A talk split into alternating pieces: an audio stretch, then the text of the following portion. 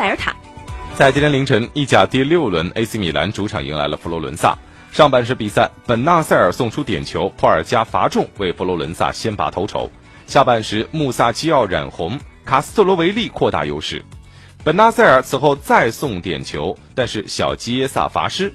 此后，里贝里建功，再下一城，莱奥霸气一条龙扳回一球，最终 AC 米兰以一比三负于佛罗伦萨，惨遭三连败，纵紫百合两连胜加上四轮不败。